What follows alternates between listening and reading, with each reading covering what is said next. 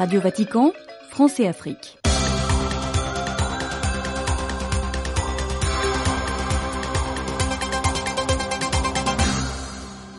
Auditeurs, auditrices, mesdames et messieurs, bienvenue à l'écoute de cette édition de notre programme. Mercredi 7 février, le pape François a poursuivi sa catéchèse sur les vices et les vertus lors de l'audience générale s'attaquant cette fois-ci à la tristesse, une maladie de l'âme, signe de l'absence d'espérance qui doit être combattue et remplacée par la joie de la résurrection. Nous y reviendrons après les titres. L'attention reste tendue au Sénégal après le report des élections prévues le 25 février. Après la prise de position de l'archevêque de Dakar, Monseigneur Benjamin Thiaye, le Conseil national du laïka en abrégé CNL a manifesté dans un communiqué son désaccord appelant à œuvrer pour la paix et la stabilité du Sénégal. Nous en parlerons dans l'actualité de l'Église qui nous conduira également en Tanzanie où la conférence épiscopale a lancé un appel au don de sang pour sauver des vies à quelques jours de la journée mondiale des malades. Nous resterons toujours au Sénégal pour le compte de l'actualité sociopolitique africaine où les États-Unis jugent illégale la décision de la Cour constitutionnelle entérinant le report des élections. Nous irons entre autres en République démocratique du Congo au Soudan. Dans la dernière partie de cette édition, nous reviendrons sur le jubilé de la vie consacré lancé à Rome du 1er au 4 février dernier. Radio Vatican, France et Afrique, Jacques Ngol. Depuis la salle Paul VI au Vatican, le pape François a poursuivi son cycle de catéchèse sur les vices et les vertus. La colère étudiée la semaine dernière laisse place ce mercredi 7 février à la tristesse, définie par le Saint-Père comme étant une affliction constante qui empêche l'homme d'éprouver de la joie pour sa propre existence. Lorsque les fidèles sont touchés par cette tristesse, l'évêque de Rome les invite à penser à la joie de la résurrection. Alexandra Sirgan. François distingue deux formes de tristesse. L'une propre à la vie chrétienne qui, avec la grâce de Dieu, se transforme en joie. L'autre qui s'insinue dans l'âme et la plonge dans l'abattement, c'est celle-ci qu'il faut combattre, indique le Saint-Père. Cette maladie de l'âme naît dans le cœur de l'homme lorsqu'un désir ou une espérance s'évanouit. Dans cette situation, certains, soulignent le souverain pontife, s'en remettent à l'espérance, mais d'autres se complaisent dans la mélancolie, la laissant s'envenimer dans leur cœur. Pour mieux l'appréhender, François nous invite à considérer la tristesse comme le plaisir du non-plaisir et ainsi à apprendre à se réjouir du fait que ce que l'on souhaite ne soit pas arrivé.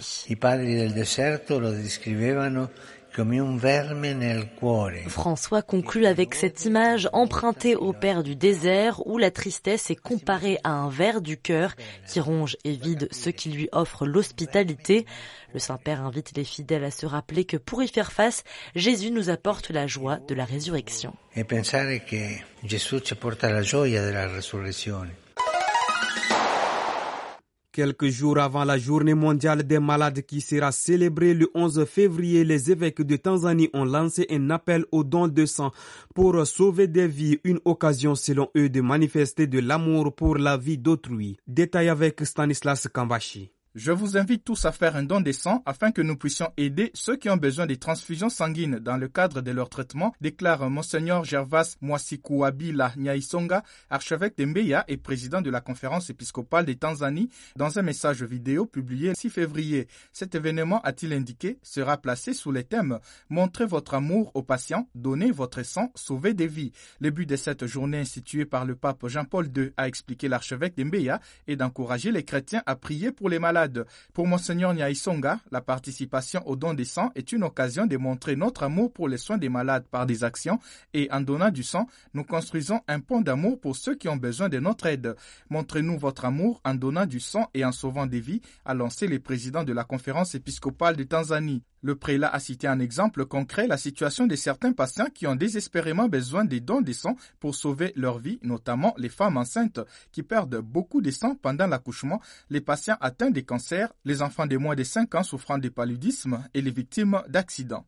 Dans un communiqué publié mardi 6 février, les membres du Conseil national du Laïka en abrégé CNL du Sénégal ont manifesté leur désaccord suite au report des élections prévues pour le 25 février. En invoquant les controverses liées à la disqualification de certains candidats et des allégations de corruption dans des affaires électorales, le CNL a interpellé les acteurs du processus électoral, notamment les responsables des partis politiques, à œuvrer pour la paix et la stabilité du Sénégal en trouvant dans les meilleurs délais les solutions nécessaires à l'organisation d'une élection transparente, inclusive, apaisée et démocratique.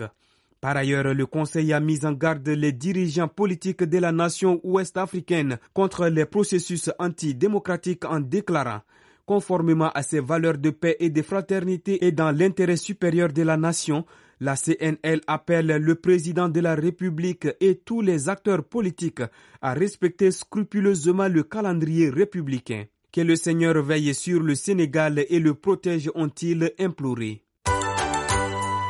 Après cette prise de position des membres du Conseil national du laïka CNL, Donnons la parole à Monseigneur Benjamin Ndiaye, archevêque de Dakar et président de la conférence épiscopale du Sénégal, qui exprime sa surprise suite à ce report. Manifestant son inquiétude par rapport à la situation, Monseigneur Ndiaye appelle à la vérité, à la responsabilité et à la protection des vies et des biens communs. Comment a-t-il accueilli les nouvelles du report des élections au Sénégal? Il nous répond. D'étonnement mais en même temps aussi de crainte. Comme beaucoup de mes concitoyens, nous avons été vraiment déroutés par cette décision. C'est vrai que tout au long du processus de candidature jusqu'à le choix, il y a eu des difficultés, des contestations, mais pendant malin, nous étions arrivés à l'idée qu'il en était sorti une liste d'une vingtaine de candidats qui allaient compétir à l'occasion des prochaines élections présidentielles et nous ne comprenons pas ce revirement. Donc cet effet de surprise est d'abord sur le plan pédagogique pas très bon. En plus, le signal que ça donne par rapport aux populations, c'est qu'au fond, on peut user du calendrier républicain sans tenir compte de l'attente des concitoyens. Cela donc est pour nous très surprenant et désarmant même. La Cour constitutionnelle de votre pays a entériné ce report des élections. La nouvelle date fixée est le 15 décembre 2024. Comment voyez-vous l'avenir sociopolitique de votre pays d'ici décembre? Alors, j'ai beaucoup de craintes parce que nous sommes fronts. Il y a d'abord tout le monde universitaire. L'université de Dakar n'a pas ouvert ses portes jusqu'à présent. Et c'est à quelles conditions il faut remplir pour pouvoir le faire aujourd'hui, compte tenu du mécontentement que crée la situation. Il y a d'autre part le fait que les, populations n'adhèrent pas, autant que je sache, à cette nouvelle option. Quelles manifestations en sortiront? Pour quelles représailles? Pour quelle paix dans ce pays? J'ai vraiment peur d'une agitation qui ne plaide pas pour le, bien-être des populations et je suis assez donc dans l'inquiétude. Quel message lancez-vous à l'endroit des acteurs politiques et de la population sénégalaise?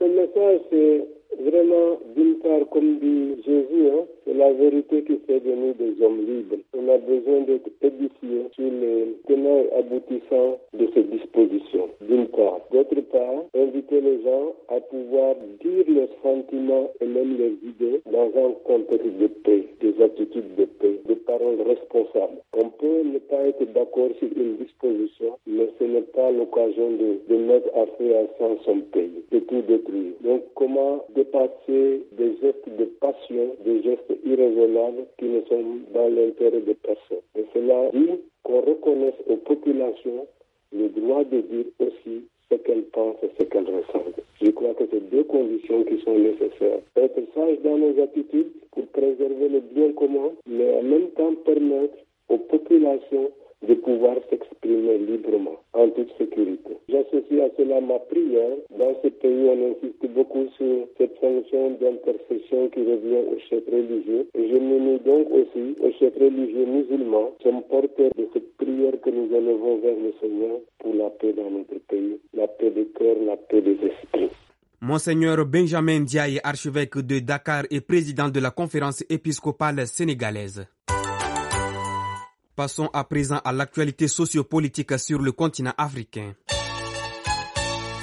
Nous restons toujours au Sénégal où le report de la présidentielle au 15 décembre ne peut être considéré comme légitime. Déclaration faite par les États-Unis qui demandent instamment au gouvernement du Sénégal d'organiser des élections présidentielles conformément à la Constitution et aux lois électorales. Les États-Unis sont profondément préoccupés par les mesures prises pour repousser l'élection présidentielle du 25 février au Sénégal, une mesure qui va à l'encontre de la forte tradition démocratique du pays, a déclaré Mathieu Muller, porte-parole du département d'État qui demande également de veiller au respect des libertés de réunion pacifique et d'expression, y compris pour les membres de la presse.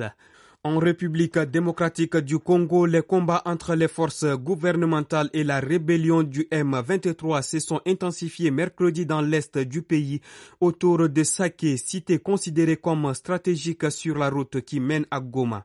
Des sources humanitaires affirment que les affrontements dans le territoire de Massisi, à l'ouest de Goma, capitale provinciale du Nord Kivu, ont provoqué de nouveaux déplacements des populations et fait plusieurs dizaines de blessés acheminés dans des centres de santé débordés. Lors d'un point de presse mardi soir, le porte-parole des forces armées de la République démocratique du Congo, le général Sylvain Ekenge, a notamment indiqué que d'intenses combats avaient lieu autour du contrôle de la partie de la route nationale 2 entre Sake et Minova dans la province voisine du sud Kivu.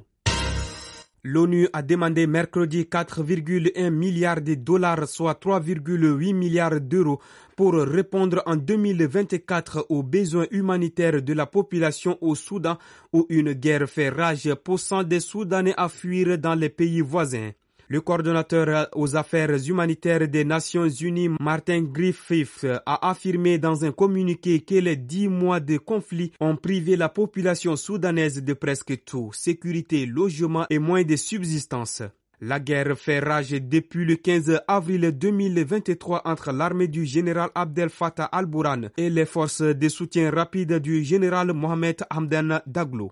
Le président du Nigeria, Boula Ahmed Tinubu, a convoqué plusieurs ministres et conseillers pour trois réunions d'urgence de mardi à jeudi afin de lutter contre la hausse du coût de l'alimentation alors que les manifestations contre le coût de vie ont eu lieu ces derniers jours. La première réunion a rassemblé à la villa présidentielle dans la capitale notamment le directeur de cabinet du président Femi Bajabiamila et trois ministres finances, agriculture et information. Selon la Banque mondiale, le prix des denrées alimentaires a augmenté de plus de 31% entre mai, date de prise de fonction de Boula Ahmed Tinubu et À cela s'ajoute le triplement des prix du carburant, une inflation à près de 29% en décembre et une chute du Naira, la monnaie locale qui a perdu plus de 40% de sa valeur en un an. Cette crise économique a immédiatement suivi deux réformes du nouveau président destinées à redresser les finances publiques et attirer les investissements étrangers. Le gouverneur de la Banque centrale du Kenya, Kamo Tuge, a affirmé mercredi lors d'une conférence de presse que ce pays sera en mesure de rembourser en juin un eurobond euro-obligation de 2 milliards de dollars, soit 1,88 milliards d'euros, grâce à des prêts internationaux. Le Kenya fait face à une forte dépréciation de sa monnaie, le shilling face au dollar, et à une importante dette publique. La dépréciation du shilling kenyan s'est accélérée depuis un an, perdant près de 29% de sa valeur face au dollar. Selon la Banque centrale du Kenya, un dollar se vendait à 160 shillings mercredi. Ce taux d'échange historiquement bas résulte notamment du renforcement de la monnaie américaine en raison entre autres des rendements élevés des bons du Trésor américain. Le jubilé de la vie consacrée qui vient à peine d'être lancé contribuera au renouvellement de la vie consacrée et mettra davantage en exergue sa mission dans l'Église et son rôle dans la société. C'est ce qu'a déclaré le père Paul Marimba, religieux gabonais responsable de la communauté des béatitudes au Gabon, secrétaire général de la conférence des supérieurs majeurs. Il a participé au lancement du jubilé de la vie consacrée tenu à Rome du 1er au 4 février dernier. On l'écoute. Nous étions 62 délégations, donc le fait de rencontrer d'autres religieux qui vivent dans d'autres pays aux situations diverses. Personnellement, nous donne un sentiment d'appartenance à un corps beaucoup plus large, sentiment d'appartenance à l'Église, sentiment d'appartenance à un corps qui, qui s'étend au-delà, on peut dire, de simplement de l'Afrique et qui embrasse quasi la totalité de la planète. Également un sentiment d'enthousiasme puisque nous étions réunis en préparation au jubilé de la vie consacrée qui aura lieu, euh, comme vous le savez, euh, en 2025. Ça fait un second élément. Et enfin, je pense également euh, un élément un peu de responsabilisation puisque nous étions là comme des délégués de différentes conférences des supérieurs majeurs, donc sentiment de recevoir de la part de l'Église la manière la plus modeste, bien sûr, un rôle pour essayer chacun d'entre nous de travailler à la mise en place, à l'animation de euh, cette préparation au jubilé de la vie consacrée. Un moment également de ferveur, ferveur partagée euh, entre les différentes euh, délégations, un moment de découverte aussi de ce qui se vit ici et là dans l'Église, ce qui se vit, on peut dire, chez les, consacrés en général, dans le monde entier. Et qu'est-ce que cela signifie célébrer les jubilés de la vie consacrée dans l'Église universelle d'aujourd'hui ben, je dirais déjà euh, que cela est pour nous une forme de reconnaissance euh, de, de, la mission de la vie consacrée dans l'Église. Hein. Et aussi, euh, cela euh, signifie pour nous euh, le renouveau. Je pense que cet élément m'habite, hein, le renouveau, vouloir le renouveau de la vie consacrée, dire son actualité. nous ne sommes pas d'hier, nous ne sommes pas un élément du passé de l'Église, nous sommes, nous avons toujours notre place dans la vie de l'Église et particulièrement la vie du monde contemporain. Les religieux sont engagés sur différentes situations par le monde ils sont engagés au niveau social, ils sont engagés au niveau éducatif, ils sont engagés au niveau du témoignage de vie. Souvent, là où on les trouve, ils sont, on peut dire, euh, directement au contact avec les besoins des populations, avec les besoins euh, de l'Église. Je pense particulièrement à ces familles religieuses qui sont présentes dans les pays en guerre, dans les pays qui connaissent toutes sortes de conflits et où souvent la vie humaine euh, ne représente pas beaucoup, hein, et où Néanmoins, les religieux sont présents et assurent à la fois un rôle de témoignage évangélique, mais également un rôle de soutien euh, à la population. J'ai moi-même été directement au contact quand j'étais encore jeune religieux, dont, je tairais volontairement le pays.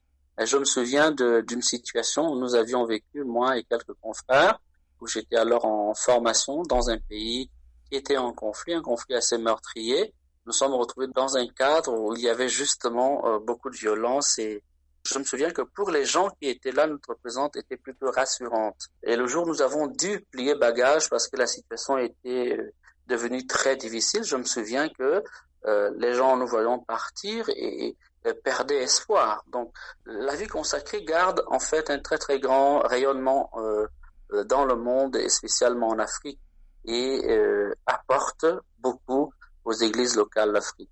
Comment, selon vous, cette rencontre contribuera à lancer les jubilés de la vie consacrée sur les continents africains et particulièrement au Gabon où vous êtes missionnaire actuellement? Eh ben, Elle contribue déjà puisque nous sommes euh, euh, présents à cette rencontre comme délégués. Donc, euh, euh, nous ne sommes pas venus à notre nom personnel, encore moins au nom de nos familles religieuses respectives. Nous sommes venus au nom des conférences majeures de nos différentes nations.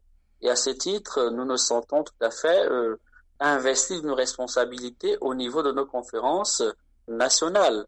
Et c'est à ce titre que, on peut dire, rentrer chez nous, nous communiquerons du mieux que nous pourrons pour faire connaître cet événement, à la fois, euh, on peut dire, au niveau de la conférence des supérieurs, mais également au niveau de la vie religieuse en général, puisque à l'intérieur de la conférence des supérieurs majeurs, il y a donc les responsables de différentes familles religieuses présentes au Gabon, il y en a à peu près 31 si je ne m'abuse, mais également il y a au niveau local ce que nous appelons des, des UDVIC, des unions diocésaines de vie consacrée, nous les mettrons également en mouvement en donnant, répercutant l'information, en partageant avec eux sur le déroulé des différents calendriers mis en place ici dans les églises euh, locales, dans les diocèses, et nous essaierons de suivre progressivement. Le père Paul Marimba, religieux gabonais responsable de la communauté des béatitudes au Gabon, secrétaire général de la conférence des supérieurs majeurs, était interrogé par Stanislas Kambashi.